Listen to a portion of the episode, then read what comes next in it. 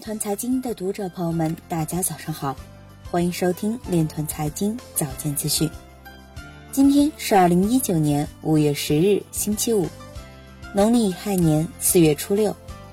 首先，让我们聚焦今日财经。二零二五年，全球企业区块链市场规模将超二百亿美元，电信行业三巨头加速布局区块链技术。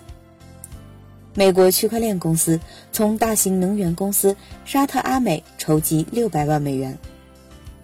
海口国家高新区落户首家区块链企业。中国港口协会常务副会长表示，区块链等技术已经在中国港口得到应用。列支敦士登通过新加密和区块链法案，以加强投资者保护，打击洗钱活动。并提升透明度。数字资产托管公司 Bitcoin 聘请前华尔街外汇交易执行官。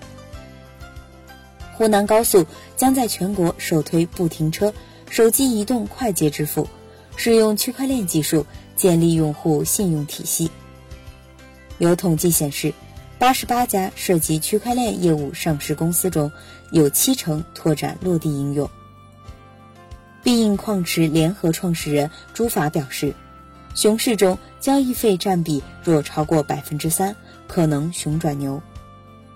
李林表示，货币今年会着重去强势化、去官僚主义，用服务心态对待合作伙伴和项目方。今日财经就到这里，下面我们来聊一聊关于区块链的那些事儿。昨日。知密大学发起人刘昌用在微博发文表示，密码货币已经形成自己的意识形态，这些意识形态对提高密码货币宣传效果很有帮助，配合一系列阳线效果齐佳，但负面影响也很大，比如这些意识形态标签贴在区块链上，成为各种传销币、空气币的最大卖点。这些意识形态更大的危害在于。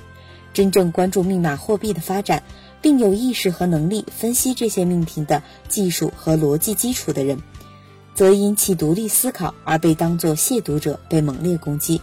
若这种现象成为主流，决定社会发展，那它已经开始衰落了。以上就是今天链团财经早间资讯的全部内容，感谢您的关注与支持，祝您生活愉快，我们明天再见。